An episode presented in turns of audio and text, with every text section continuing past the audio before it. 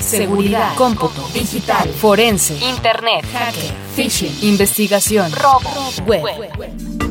La tecnología avanza a pasos agigantados. Cada día tenemos mayor acceso a la información. Descargamos, compartimos, interactuamos y también nos ponemos en riesgo. Cuídate. Crimen digital. Con todo lo que necesitas saber sobre el combate a los delitos informáticos y el cómputo forense. Llevado de la mano de Andrés Velázquez. ¿Qué tal amigos? Bienvenidos a esto que es Crimen Digital, su podcast sobre cómputo forense, seguridad en Internet, todo lo relacionado con el cibercrimen. Mi nombre es Andrés Velázquez y hoy vamos a estar respondiendo preguntas de todos ustedes que nos están viendo en vivo. Eh, el día de hoy estamos grabando un nuevo episodio y este nuevo episodio es el 68. Eh, y a ver cómo nos sale, a ver cómo nos sale. Mándenme sus mensajes, sus comunicaciones. Ya saben por las diferentes vías. Ahorita para el tema del podcast vamos a estar utilizando Google Plus, donde van a estar ustedes enviando las preguntas que quieran que, yo conteste. Y aquí, desde Mática, eh, hoy vamos a estarles contestando tengo aquí a mi lado a, Paquito, que es quien lleva la parte de redes sociales y que me está ayudando con todo este tema y al, cual también le agradezco el que esté aquí. Pero es la primera vez que hago un hangout, no tengo ni idea siquiera si me están escuchando, si no me están escuchando, si están, si no están. Veo que ahí ya tenemos aquí 14 espectadores directamente en Google Plus.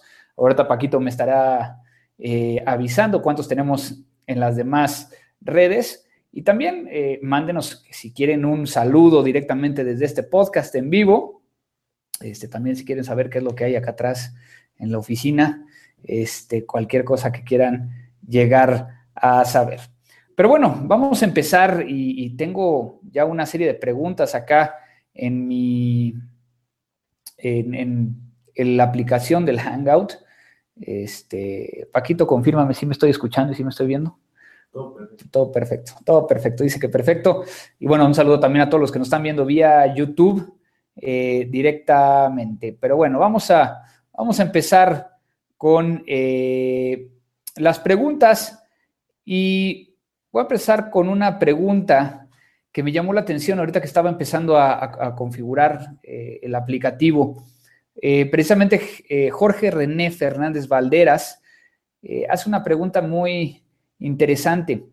¿Cómo el cómputo forense ayuda o impacta al usuario promedio de Internet o a un trabajador sin conocimientos ni grandes recursos de tecnología? Eh, creo que, que, tengo que tratar de bajar el balón en esa, en esa pregunta, porque a final de cuentas, ¿cómo le afecta? Yo creo que le beneficia más que afectarlo. Y es un tema que está vinculado directamente a para qué podría llegar a hacerse uso de este cómputo forense. Por ejemplo, ah, nos ha tocado personas eh, físicas, personas naturales, como se les dice en algunos otros países, que se ven afectados a lo mejor en una transferencia electrónica o que les roban eh, datos y que el cómputo forense puede llegar a servirle para poder llegar a saber quién fue o vincular alguna responsabilidad y que ha sido un tema que se ha estado utilizando si bien no en todos los países, pues sí se está eh, ocupando en diferentes eh, circunstancias. Y que también hay que ver el punto de vista del cómputo forense como una herramienta para la sociedad. Y esto estamos ya hablando en general. ¿Por qué? Porque el cómputo forense nos permitiría eh, llegar a que el usuario común, o incluso no el usuario común, por ejemplo, alguna vez yo platicaba con unas personas que decían, y bueno, incluso le podría llegar a decir, por ejemplo, me toca muchas veces que un funcionario público, un senador, un congresista, me diga, es que, ¿para qué legislar alrededor del cómputo forense si realmente lo que hace falta es, pues a lo mejor hay mucha pobreza, entonces a lo mejor leyes alrededor de ello?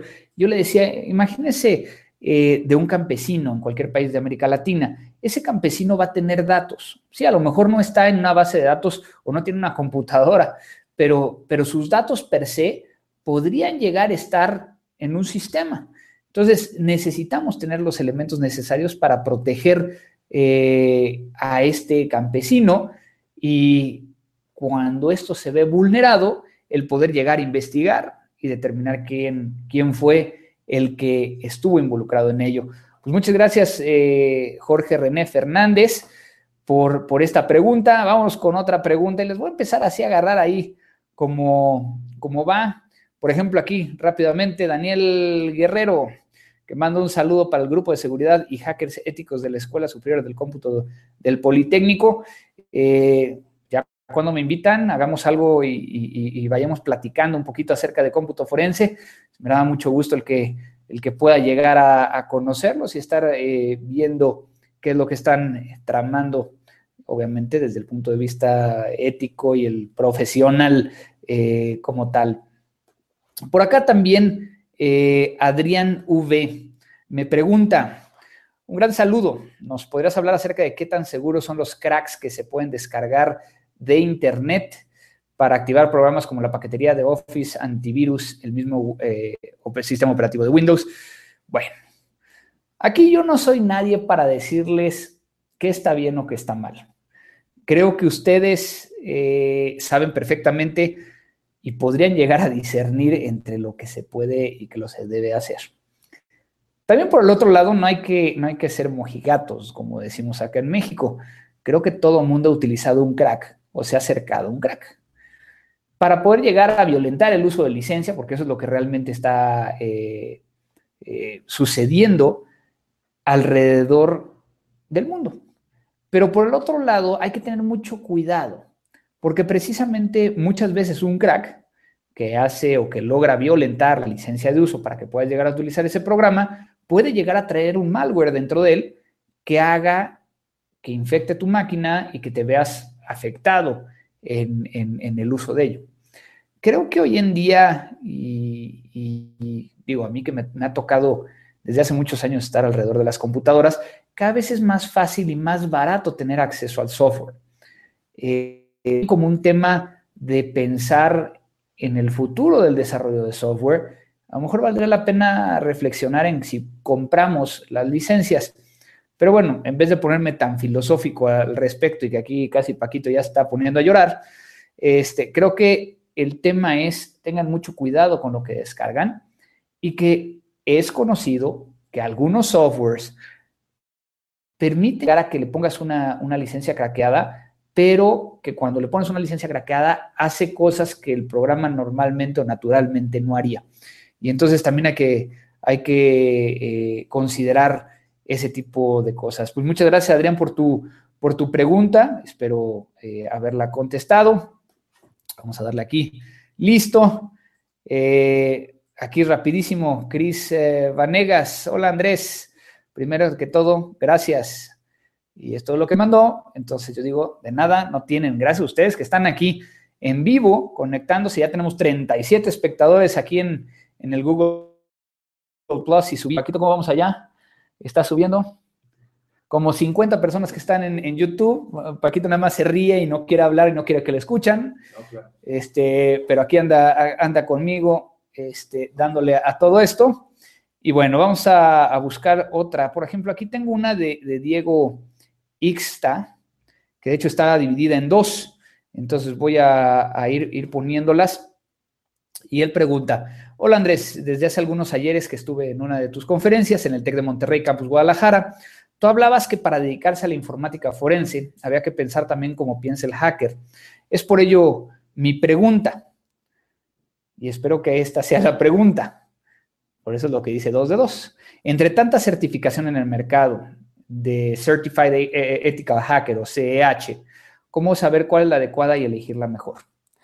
Creo que este es un tema que, discutimos eh, muchísimo en uno de los podcasts con Rob Lee que yo le preguntaba precisamente cómo saber eh, qué material, qué tópicos, qué conferencia, qué eh, curso, especialización, maestría, es la que me puede llegar a dar mejor eh, conocimiento. Y creo que él contestó de una forma más o menos, si no mal recuerdo, en el hecho de que cuando estés buscando el estudiar algo, uno, el que pueda llegar a tener cierto reconocimiento, porque también viene una parte que he discutido muchísimo con muchas personas, ¿no? ¿qué es mejor, autoestudiar o ir a un curso que no esté tan bueno? Pues en ese sentido, puede llegar a ser que a lo mejor en el curso sea un curso que, que aprendas, pero que no al nivel para poder llegar a salir y decir, bueno, pues ya puedo llegar a hacer todo. Y por el otro lado puede llegar a ser que autoestudies, pero que no seas muy bueno autoestudiando y que no llegues a, tener todo el conocimiento. Creo que es un tema de mezcla y pues también por el otro lado de, de tratar de identificar qué es lo que te están enseñando. Hacer antes una pequeña revisión.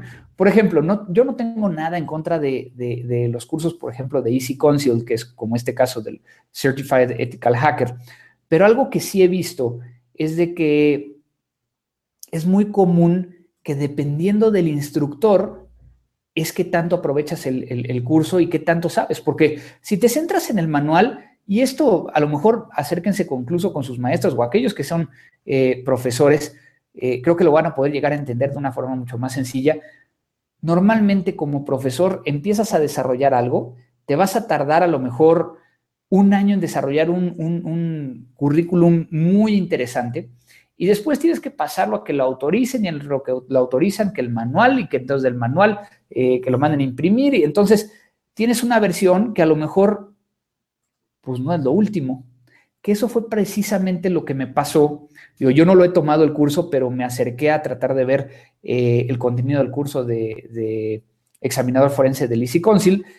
Y lo que yo veía eran, por ejemplo, les enseñan hoy en día en el curso hasta el día de hoy FTK, que es una de las herramientas que utilizamos de la empresa Access Data, pero les enseñan la versión 1 que prácticamente ya no, ya no existe, ya está descontinuada. Y la razón por la que les enseñan la versión 1 es porque pues, había una versión gratuita que te permitía llegar a analizar cierto tipo de, de, datos, ¿no? Eh, entonces, son ese tipo de cuestiones que hay que tener mucho cuidado. Por ejemplo, eh, creo que les he platicado mucho de los, de los cursos del SANS, precisamente tuvimos a, a, Robli, tuvimos a, Lenny hablando de malware, que son profesores de ese, de ese curso. Ese curso durante un año se, se actualiza entre dos y tres veces, lo cual hace que, la información que está ahí, pues, es muy nueva, se está actualizando y tienen acceso a las herramientas de las últimas versiones, lo cual, pues, es, muy bueno. Entonces, eh, es para que tengan una idea y espero estar contestando tu pregunta, Diego, de, cómo saber cómo elegir la mejor. muchas veces el tema es referencias, como todo en la vida, ¿no? Digo, el hecho de que, de que Mática eh, como empresa eh, sea una empresa reconocida dentro de, América Latina, digo, parte es lo que estamos haciendo día a día, pero también por otro lado es todo lo que hacemos alrededor de eh, el que nos vayan recomendando y que todos ustedes estén hablando de Mati, que estén hablando de lo que hacemos, que estén hablando de cómputo forense, que ha sido la evangelización más tardada que hemos, que hemos tenido. Pero bueno, vamos con otra pregunta y me voy con una pregunta que se fue al spam, no sé por qué, no tengo ni idea. Sigue cargando, sigue cargando. Ya no sé qué está pasando porque había visto yo una pregunta aquí. ya no, sabe, ya no sale en, cargando, entonces me voy a regresar a las preguntas. Ahorita regreso al spam y voy a empezar con algunos que sean saludos así para que me los aviente yo eh, rápido. Juan Carlos eh, Casale, estimado, un saludo desde Argentina. Ya llévenme a Argentina. Tengo muchas ganas de estar por allá, aunque tengo que decirles, me invitaron precisamente para dar una conferencia allá eh, dentro de dos o tres semanas, pero lamentablemente tengo ya un compromiso en República Dominicana, entonces voy a estar yendo a República Dominicana. Digo, no porque no quiera ir a Argentina, sino que ellos me avisaron antes, pero tengo muchas ganas de, regresar a, Argentina. Eh, principalmente en los lugares que, conozco y también lugares donde, donde no he tenido la oportunidad de estar por allá este, echarnos un mate, este, un pedazo de un, asadito, que bueno, también eh, se extraña. A ver, vamos a buscar otra pregunta que sea de saludos o de comentarios rápidos. Eh, Iván Sánchez, esperamos verte por la SCOM IPN. Pues muchas gracias, invítenme. Eh, no sé si sepan, y bueno, ya están escuchando aquí, como que hay ruidos aquí en el edificio, están, están arreglando aquí el piso de arriba, entonces empieza a sonar así como martillazos y demás, no soy yo, no es Paquito, es que están arreglando y ya les gritamos que dejaran de hacerlo, esperemos que esto siga así. Eh, para todos aquellos que quieran que, vaya a su universidad o a su, a, su eh, eh, a la empresa, temas a lo mejor de security awareness, o lo que estoy más acostumbrado, el tema de, emprendurismo y también la parte de cómputo forense, pues pueden llegar a, verlo directamente en mi, en mi blog www.andresvelazquez.com. Eh, pueden llegar a solicitar una conferencia, los van a contactar. Aquí quiero recordarles, y, de hecho, bueno, aquí está Paquito, es uno de los que les contestan los mails en este, en este caso. Eh, muchas de las veces no tengo yo el tiempo de estar revisando todo, pero, pero mi equipo dentro de Mática les puede llegar a, ayudar para que puedan llegar a solicitarla. Este, ah, bueno, qué bueno que te gustó la respuesta, Diego. Vamos a ponerle ya listo. Eh, vamos a buscar algún otro. Eh, Adrián Pérez, me gustó tu pregunta. Es más, le vamos a dar aquí estrellita. No sé si eso funciona para algo o no pero le di estrellita y ya no sé dónde quedó. ¿Dónde quedó tu pregunta? Creo que se fue a respondidas. Qué poca. A ver, Paco, ¿por qué haces eso? Pregúntale a Google. Este, no, no se fue a respondidas. ¿Dónde está la pregunta? Aquí está, se fue hasta arriba. Perfecto. Adrián Pérez, ¿qué sistema operativo se recomienda manejar para, para inicializar en el cómputo forense? Yo creo que iniciar más que inicializar.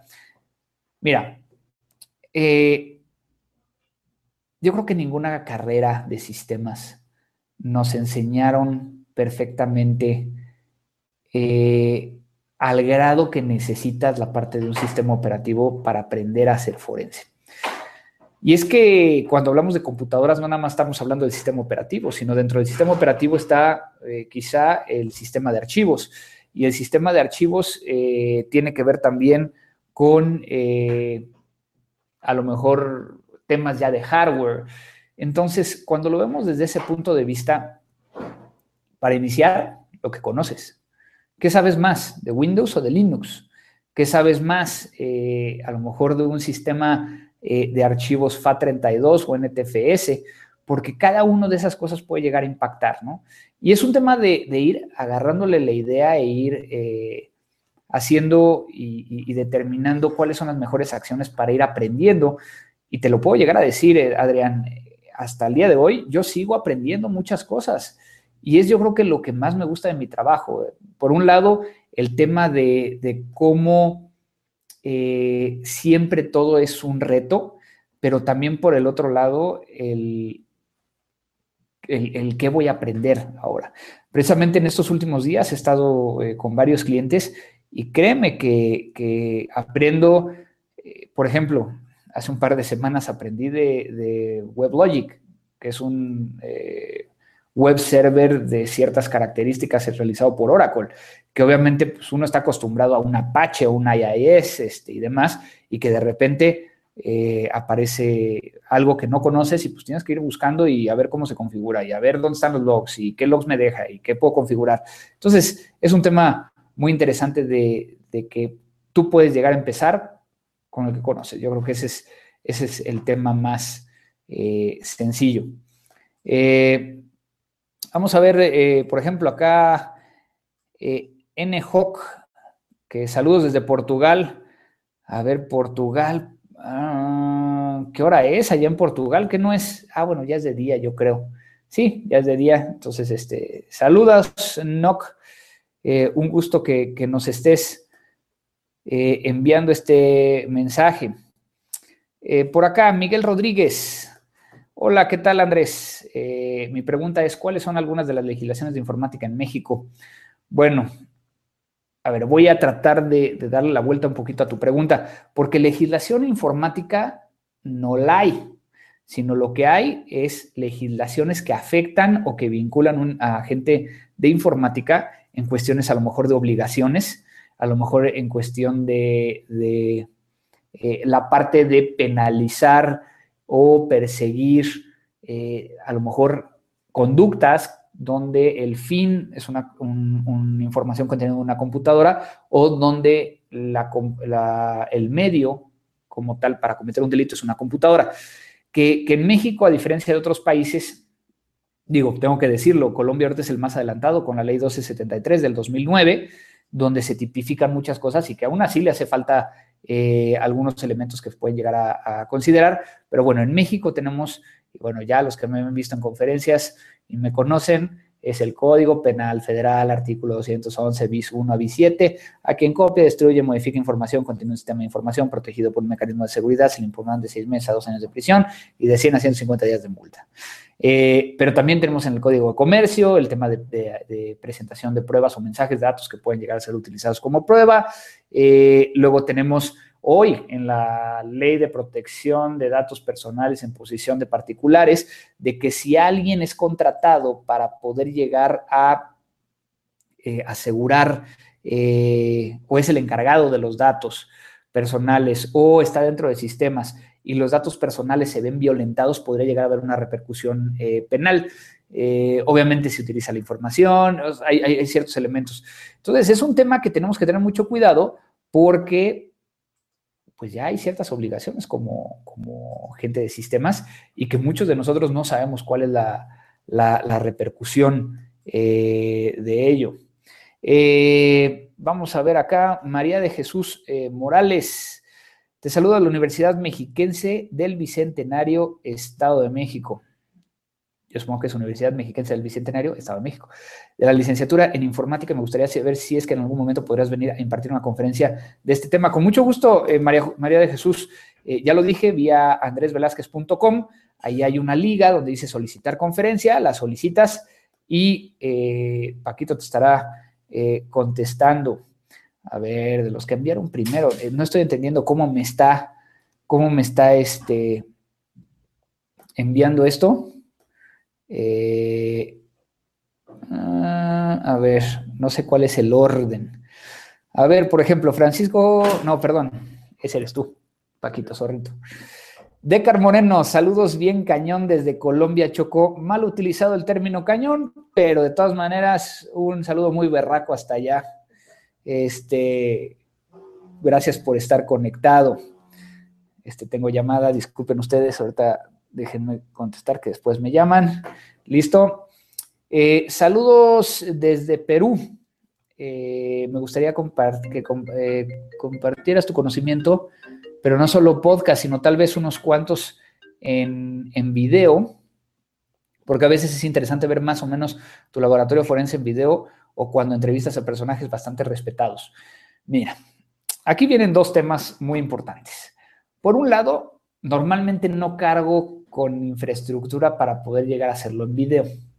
Sí, ya hoy en día estos dispositivos nos permiten llegar a hacerlo, pero eh, a veces es complicado. La otra es de que muchas veces, y te, y te puedo llegar a decir, ha habido invitados que les tengo que decir, no va a ser con video, porque les da pena o no les gusta o no están acostumbrados. Entonces, eh, pues no lo estamos haciendo así. Ahora, también por el otro lado, y creo que muchos de ustedes me han pedido en ocasiones anteriores, oye, que queremos un video para poder llegar a saber cómo recuperar datos. Creo que tenemos que dejar de hacer eso creo que estamos muy acostumbrados a cerrar nuestra mente y a seguir instrucciones de 1, 2, 3, 4 y no, no pensar y hacer que la ardilla corra en, pro de, solventar eh, una, una eh, respuesta. Y eso es precisamente lo que quiero llegar a tratar de, también inculcar en todos ustedes. Si yo hiciera un video, pues entonces que aprenden a seguir instrucciones o, a pensar y a tratar de resolver alguna situación. Yo creo que, y digo, obviamente no se sientan, eh, o sea, no estoy agrediéndolos en ese sentido, pero es algo que me ha tocado ver mucho, principalmente en las nuevas generaciones. Entonces, yo siempre les digo que piensen afuera de la caja y eso les va a permitir eh, llegar a resolver los problemas que nos enfrentamos eh, día a día. A ver, ¿qué otra pregunta? Vamos a buscar. ¿Qué es lo que más te gusta de lo que haces? Me manda Eric Javier Sánchez Gama, híjole, yo creo que me gustan muchas cosas. Uno, el reto intelectual alrededor de lo que hago. Eh, ¿Por qué? Porque a final de cuentas, pues es un reto contra una computadora, contra alguien que ocupa una computadora y el poder llegar a entender y presentar las cosas de tal forma en que se pueda llegar a, presentar y que tenga valor. Me gusta porque de alguna u otra manera siento que ayudo a las personas que se ven afectadas en un problema. Me gusta eh, dar conferencias porque es una forma no solo de evangelizar, sino de también mostrarle a la gente que este es una nueva disciplina que puede llegar a ser muy interesante. Me gusta también dar conferencias porque muchas veces, y créanme que no hay cosa mejor que alguien se acerque a mí después de una conferencia o incluso antes y me diga, yo estoy estudiando eh, eh, sistemas porque me gusta lo que haces tú y es lo que quiero llegar a hacer, o que me dicen, es que me metí a seguridad de la información porque a lo mejor no, no les latía tanto forense, pero les abrí los ojos de que existía la parte de, seguridad de la información. Y también por todo lo que hacemos alrededor de la protección contra eh, o protección de menores en Internet, conferencias que voy a dar a, colegios, a escuelas, a primarias eh, al respecto. Entonces eso también me, gusta mucho. Eh, obviamente no puedo llegar a negarles el hecho de que, de que ustedes me sigan, de que ustedes me pregunten, de que haya ahorita 38 espectadores aquí y 40 allá en el, en el YouTube, pues obviamente está padre, ¿no? Porque a final de cuentas eh, creo que tienen interés en lo que, en lo que uno hace. Y, alrededor de todo esto, creo que algunos de ustedes ya lo saben, estoy ahorita participando en una serie eh, como asesor técnico en una serie de televisión que va a salir en marzo del 2015, de la cual creo que ya vamos a tener dentro de poco un video para compartirles acerca de qué es la serie, pero que tiene que ver con, el tema de la Deep Web, eh, delitos y, demás cosas que yo creo que les va a interesar y que, va a estar eh, vía internet con interacción con, con, tabletas y teléfonos. Entonces va a estar muy interesante para que todos ustedes lo revisen. ¿Quién más? A ver. Ah, vamos a agarrar una. ¿En serio? A ver, déjenme ver. Si es esta persona quien creo que sé. Sí, sí es. Tengo que decirles que quien está haciendo esta pregunta, además de que agradezco mucho esta pregunta, este, le tengo mucho respeto y que creo que no hemos podido llegar a platicar este, y Alonso me manda. Saludos Andrés, un gusto poder participar en un podcast en vivo. Una pregunta básica según tu opinión y criterio, ¿cuál sería la inmunización correcta? Informática forense, cómputo forense, forense de computadoras, forense digital o análisis forense. Híjole, eh, mi querido, y si no mal recuerdo era Reides, y si no ahorita confírmame, eh, y todavía recuerdo cuando estábamos en las primeras listas de distribución sobre seguridad informática hace muchísimos años. Ha sido un tema que quizá muchos de ustedes han visto que hay una definición en Wikipedia. Esta definición la hice yo y yo la subí a Wikipedia en español porque nadie estaba eh, eh, hablando de ello y que de ahí se empezó a agarrar para todos lados y que, que lo puedes llegar a ver desde un libro o una una monografía o un trabajo que alguien hizo. ¿Por qué? Porque le creemos a, Wikipedia. Pero esa definición precisamente la hicimos eh, aquí en Mática hace ya más de ocho años, casi diez años, y de hecho la teníamos eh, en, la pared. Y uno de los temas particulares era el poder llegar a discernir entre informática forense, cómputo forense, forense de computadora, forense digital y análisis forense. ¿Y por qué? Yo creo que si bien lo ocupamos de una forma indiscriminada, no lo debería de hacer. Informática forense o cómputo forense o forense de computadoras o forense digital, sí lo considero yo como toda la disciplina. Pero el análisis forense es una, pequeña parte dentro de ese cómputo forense. E incluso, eh, para compartirles, nosotros en Matica estamos cambiando la forma en cómo estamos diciendo las cosas y entonces estamos eh, refiriéndonos a que nosotros hacemos investigaciones digitales, que una investigación digital puede llegar a requerir cómputo forense o no. Y entonces a veces tienes que hacer un dictamen eh, para presentar ante una causa penal, una pericial en informática, que a lo mejor no ocupas el cómputo forense, pero que tienes que ser un especialista eh, en poder llegar a entender lo que está sucediendo. Y creo que puede llegar a ser un tema de debate impresionante. He notado que en Argentina, por ejemplo, es más informática forense. En México se utiliza mucho cómputo forense eh, o computación forense. El forense de computadoras lo he visto más en, países de la región andina, principalmente en el, norte. Eh, y bueno, hay otras cosas que se podrían llegar a decir, ¿no? Este, eh, en alguna vez me acuerdo, creo que fue en Brasil, algo así como criminalidad digital, o sea, pero que eso ya es, es otra cosa, es más como delito informático entonces, que, se puede llegar a, discutir alrededor de, todo eso. Ya son las ocho, ya ocho y media, ahí vamos. Este, recuerden que esto nada más va a durar una hora, como siempre hacemos los podcasts, para tampoco saturar a todos los que, los que están aquí. Eh, por ejemplo, Giovanni, Giovanni González nos mandó una pregunta que está muy interesante. ¿Cómo se realizó el hackeo de fotos a diferentes personalidades? Y este es un tema para que se den cuenta que la vulnerabilidad más grande a nivel internacional sigue siendo el problema de BIOS, bicho idiota operando un sistema. Eh, y es que muchas veces el eslabón más débil es el usuario.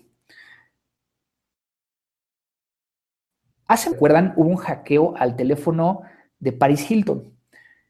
Y era un ejemplo que yo ocupaba en muchas de mis clases, eh, principalmente del, Diplomado de Seguridad Informática del TEC de Monterrey a eso para poder llegar a decirles que si bien las contraseñas tienen que ser seguras, no podemos llegar a descartar el enfoque humano. Y en ese sentido, el hackeo de Paris Hilton, lo que sucedió es de que alguien consiguió el teléfono de Paris Hilton, se metió, ese teléfono estaba con el proveedor de, T-Mobile en Estados Unidos, se mete entonces a la página de, de T-Mobile, coloca el número de teléfono y requería una contraseña. Al requerir esa contraseña, tiene una opción de que el famoso password hint, que te diga o te pueda llegar a dar una idea de qué password podría llegar a ser o algo para que lo recuerdes. Y en ese caso en particular, eh, la pregunta era, ¿cómo se llama mi perro? Considerando que Paris Hilton en aquella época aparecía en MTV todos los días, tú sabías perfectamente cómo se llamaba su perro. Y todavía tuvo el descaro de poner ahí Tinkerbell o Campanita. De tal forma que pues, esta persona colocó el password, entró, copió o sacó todos los eh, registros de teléfono, las fotografías que tenía ahí y las publicó. Esto, digo, fue hace, hace más ya de 10 años, más o menos. ¿Cómo esto ha impactado al día de hoy? Es impresionante lo que se dice y lo que hay de documentación de, la chica Lawrence, que fue uno de los, de los eh, que, sucedieron hace un par de semanas, era de que, obviamente, por un lado, que alguien obtuvo el, el, mail con el cual estaba registrada su cuenta de iCloud. Segundo, ella replicaba todas sus fotos a la iCloud. Tercero, eh, hacía respaldos al iCloud. Cuarto, había una vulnerabilidad en el iCloud que al recibir varios intentos erróneos no bloquea la, cuenta, sino que la mantiene. Y lo que sucedió ahí entonces es de que pues, alguien dijo, pues así de sencillo, pues a ver, puso un brute force, que estuviera tratando diferentes contraseñas, hasta que pudiera llegar a abrirlo, lo abre y entonces teniendo el usuario y teniendo la contraseña, hay un aplicativo que de hecho nosotros como forenses utilizamos para poder llegar a descargar una copia del respaldo de iCloud eh, de manera eh, forense. Y lo que hizo fue utilizar este software para poder llegar a vincularse hacia la iCloud, descargar toda la copia, incluyendo las fotografías y empezar a sacar toda la información. Entonces, ¿fue realmente un hackeo? Sí, pero no. Y espero que estén de acuerdo conmigo en ese, en ese eh, sentido que puede llegar a, mostrar que muchas veces el tema es eh, del usuario más que de, otras cosas. Eh, Adrián Pérez, un gran saludo, amigo, es bueno escucharte. Muchas gracias. Por ejemplo, investigadores forenses de Colima Puedes tocar el tema de las certificaciones para cómputo forense. Pues ahorita, las toqué brevemente desde el punto de vista de cómo saber cuáles son las mejores, pero hay muchas certificaciones en cómputo forense, muchas de ellas están eh, en el extranjero, principalmente eh, recuerden que una certificación lo que te da es el mínimo conocimiento comparado con los demás que tienen la, certificación para poder llegar a demostrar que se tiene este conocimiento eh, muchas veces como, como un papel de la escuela, este, obviamente también obviamente muestran que, conoces acerca de, esto. Muchas gracias, investigadores forenses eh, de Colima. También por acá, este, déjenme ver, ¿qué, ¿cuál está buena? ¿Cuál está buena, Paquito? Este, ah, ah, mira, aquí el Jaime Juárez. Jaime, no podías faltar de venir el día de hoy. Ay, seleccioné otra. Bueno, déjame, déjame agarrar Jaime Juárez para ponerle una estrellita que se venga para acá. Eh, me hacen una pregunta. Hola, soy ISC, me gustaría especializarme en cómputo forense. Me gustaría saber qué se puede hacer en los casos donde la evidencia eh, más útil, por así decirlo, son mensajes de email. ¿Cómo podemos recuperar esos emails? Saludos desde el estado de Veracruz. Va a depender de qué, de qué cliente de email estés utilizando. Eh, si estás hablando de webmail, eh, existen herramientas que nos permiten llegar a conectarnos de forma segura y descargar el contenido. Eh, en otros casos, si no se tiene esa situación, se puede llegar a hacer frente a un notario eh, y darle certeza de que la extracción es correcta y que los correos electrónicos efectivamente estaban dentro de la casilla de correo. son muchas formas. Ahora, lo que hay que recordar muchas veces es de que un correo electrónico impreso es una documental, lo cual un examinador forense o un especialista o un perito no podría llegar a darle la certeza jurídica, porque pues, es, un, es un papel, ¿no? Y pues yo podría llegar a, crear en ese papel eh, quizá una, algo que pareciera un mail, y pues quién da certeza de que efectivamente fue, fue un mail. Entonces, por ejemplo, aquí Jaime Juárez, ahora sí ya regreso contigo. Y qué mala onda eres, Jaime. Ya sabes qué opino de estas cosas. ¿Qué opinas de la definición del diccionario de la Real Academia de la Lengua Española acerca del término hacker, de que lo definieron como delincuente informático? Y por ahí eh, estuve tuiteando eh, una, liga donde eh, Chema Alonso, el español que todos conocemos, estuvo tratando de juntar firmas para poder llegar a decir que se reclasifique. Pues miren, no es la primera vez que me preguntan, no será la última, pero para mí, eh, si estoy utilizando la palabra hacker dentro del ambiente de informática, sí lo considero como una persona muy conocedora de las computadoras, muy respetuosa de las computadoras y que ocupa la computadora para cosas para las cuales no fueron hechas. Eso hace que muchos de nosotros podamos llegar a ser hackers y creo que esa es la motivación original que le dio el MIT cuando creó este término. Pero cuando a mí me preguntan, es que nos hackearon, necesitamos iniciar una averiguación previa y entonces tenemos que buscar al hacker, normalmente yo les digo, ¿saben qué? No, están mal. ¿Por qué? Porque no es un hacker. Estamos buscando una persona que cometió o que tiene una conducta atípica, antijurídica, y digo, ahí les hablarán los abogados al respecto, donde pues es la persona que puede ser un hacker o no. Por ejemplo, el, otro día, precisamente la semana pasada, estaba en una conferencia con el sector financiero y les decía, es que todo el mundo habla de cibercriminales y hablan de hackers. Le digo, pues les voy a platicar de un caso que a mí me sucedió. Un caso donde le pagaron a la señora de la limpieza de una oficina 500 pesos mexicanos, que serán a lo mejor 50, bueno, menos 40 y tantos dólares, por meter un keylogger en la máquina del director de finanzas para capturar las contraseñas y poder llegar a, suplantar la identidad cuando accedían al banco. Y le estoy hablando de hace mucho tiempo cuando esto se podía llegar a hacer. Ese es un hacker. Y me decían, no. Le digo, pero pues, está haciendo lo mismo que cualquier persona que ocupa una computadora y, roba las contraseñas. Entonces, ¿por qué? ¿Cuál sería la diferencia? Entonces, eh, es, un poquito de llevarlos a esa idea que yo tengo de que una persona lo que hace es obtener este, esta información y pues, no sería necesariamente un delincuente informático. Daniel eh, Guerrero, ¿hay descuentos para estudiantes en las certificaciones de Matica University? Híjole, Paquito, ¿qué les contestamos? 2015. En el 2015, estás trabajando en ello. Perfecto, entonces va a haber descuentos. Eh, estamos tratando de cambiar la idea de Matica University. Eh, obviamente hemos recibido mucha información de que quieren cursos en línea. Perdónenme, pero, pero un curso en línea creo que no, no, no van a aprovechar lo que se debería de aprovechar en un curso y más si están esperando un curso con mucha calidad.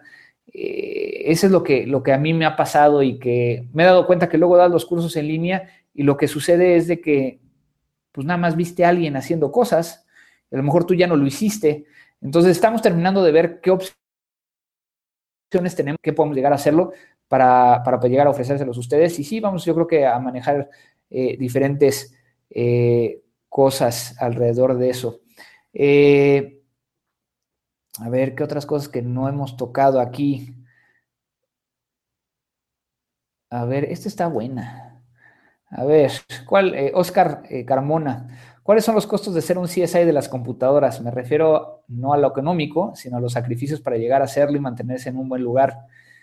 Bueno, ustedes no están para saberlo ni yo para contarlo pero prácticamente los primeros cinco años de Mática no tuve vacaciones. Eh, me es muy difícil el salir sin un teléfono.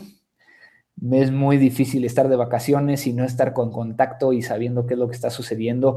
A lo mejor no de la oficina, ¿no? pero, pero del medio, y entonces que acaban de hackear a, tal persona o a tal banco o a tal eh, circunstancia o que están cabildeando esta ley o oye, este, eh, se está buscando esto. Entonces, eh, es como muchas veces yo hago la, referencia como si fuera un médico que tiene que estar pues actualizándose, pero aquí el tema es de que tiene que actualizarse todavía mucho más rápido que todos los demás, precisamente por cómo funciona la tecnología, perdón.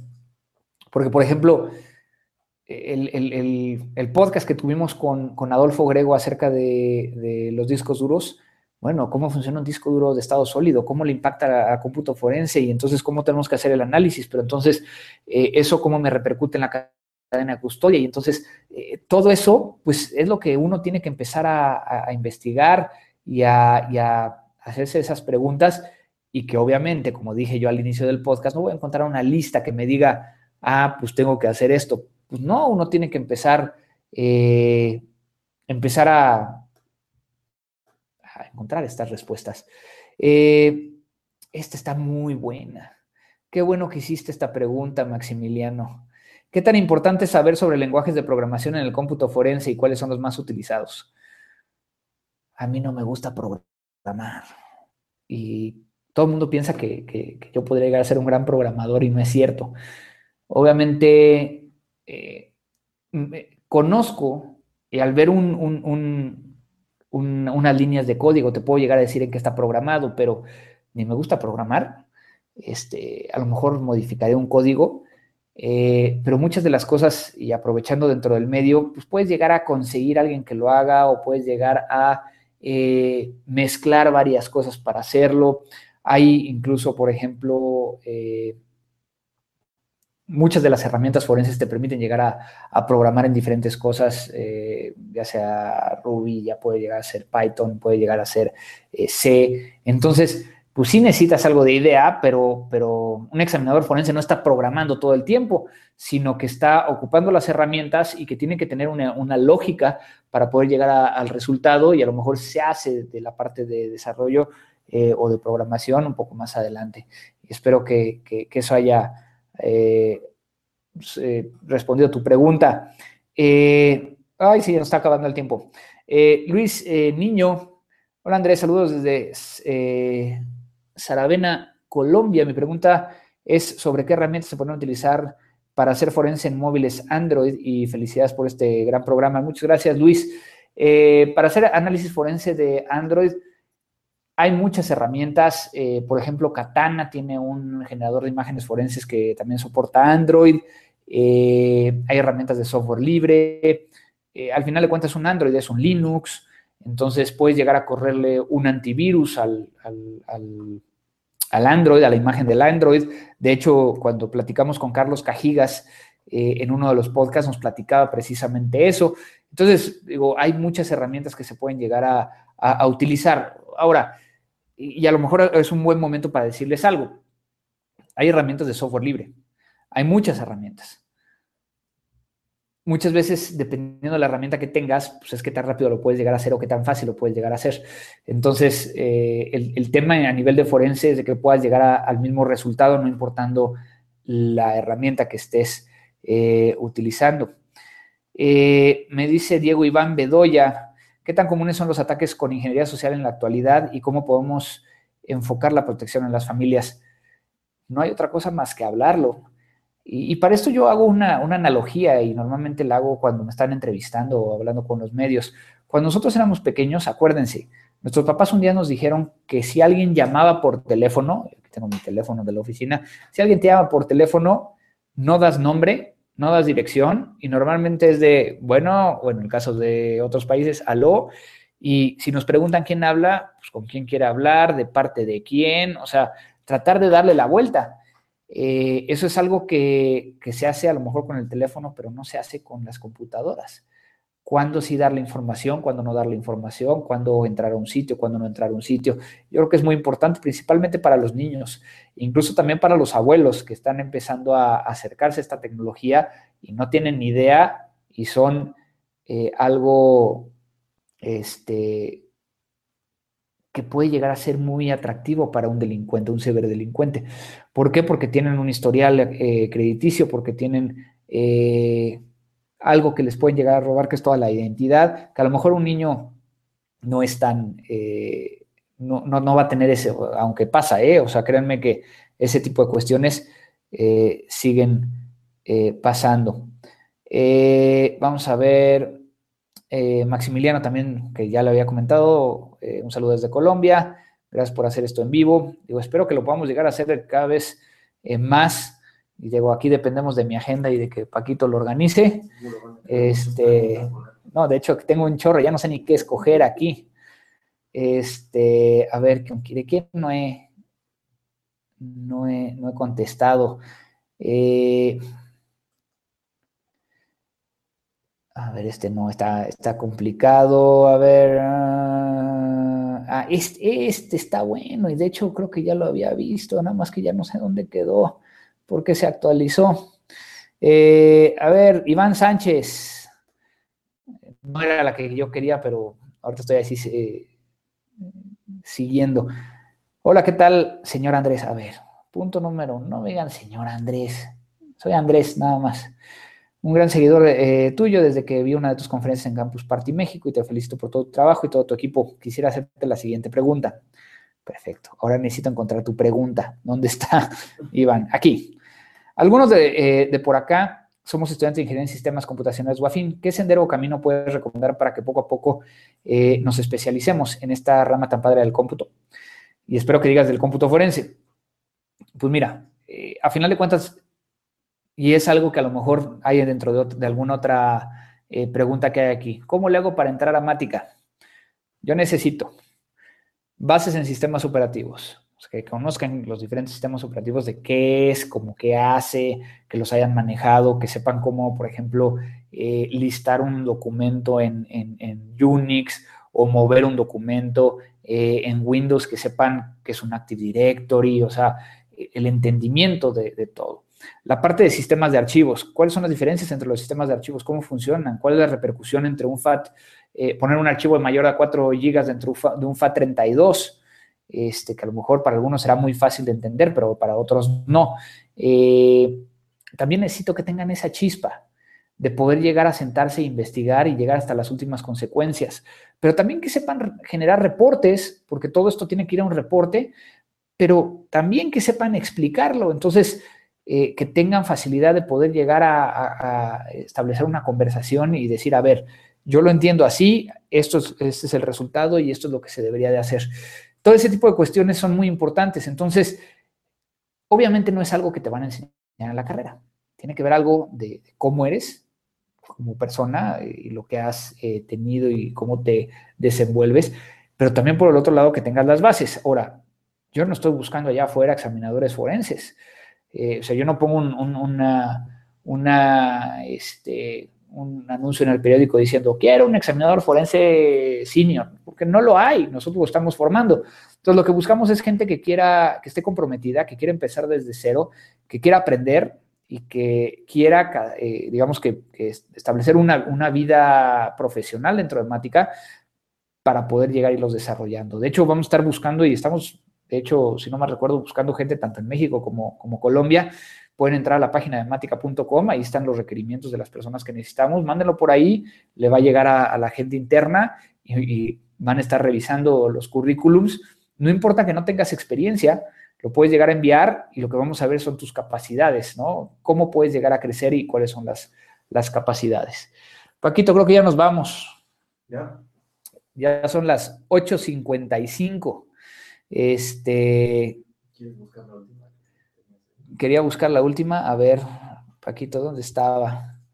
Este, bueno, nada más aquí. Ah, creo que había una, nada más para, para, clarificar, Juan Carlos Casale. Me dice, ¿conoce legislación de leyes eh, para delitos informáticos a nivel mundial, además del Tratado de Dubái? Aguas, no es el de Dubái, es el de Budapest. ¿Has tenido que resolver alguna investigación que traspase los límites de tu país o cómo lo manejaría así? Y esto es porque a final de cuentas estoy trabajando como consultor del Consejo de Europa, aparte estamos trabajando con eh, diferentes organismos a nivel internacional y siempre es bueno el saber de la legislación internacional. Hemos eh, llevado casos en Estados Unidos, en Brasil, en Colombia, obviamente, porque a pesar de que soy mexicano, eh, por la oficina de Mática allá en Colombia, eh, que de hecho, por eso es de que luego me ven que, voy y regreso en poquitos días, porque voy, atiendo el caso y me regreso, o voy y testifico y me regreso, pero sí, es necesario el poder llegar a, eh, verlo. Pues no me queda más que agradecerles a todos ustedes, quedaron un chorro de preguntas, este, vamos a guardar, a Paquito, espero que sí se guarden en algún lado, este, y vamos a tratar de, responderlas dentro de los siguientes podcasts. Recuerden cómo contactarnos en, contacto arroba crimendigital.com, en www.crimendigital.com, la página. En iTunes pueden llegar a descargar nuestros podcasts, eh, que los pueden llegar a encontrar eh, como Crimen Digital. Eh, ¿Qué me falta? Este va a estar en YouTube, entonces lo vamos a poder llegar a, a ver después. Y pues, muchas gracias Paquito por estar acá. Gracias por, coordinar todo esto. Este, yo por poquito no llegaba, estaba atorado en el tráfico, pero lo logré. Muchas gracias a todos los que nos están viendo, que son, por lo pronto aquí tengo 46 espectadores vía Google Plus, 45 allá en, en, YouTube. Gracias a todos los que nos están escuchando. Recuerden que soy Andrés Velázquez, arroba cibercrimen. Y pues como siempre, nos despedimos en este podcast. Muchas gracias. Muchas gracias. Y esto fue Crimen Digital. La tecnología avanza más y más cada día. Pero ahora ya estás preparado. La mejor información sobre cómputo forense y seguridad informática solo aquí, en www.crimendigital.com. Te esperamos en nuestra siguiente emisión. Siguiente emisión.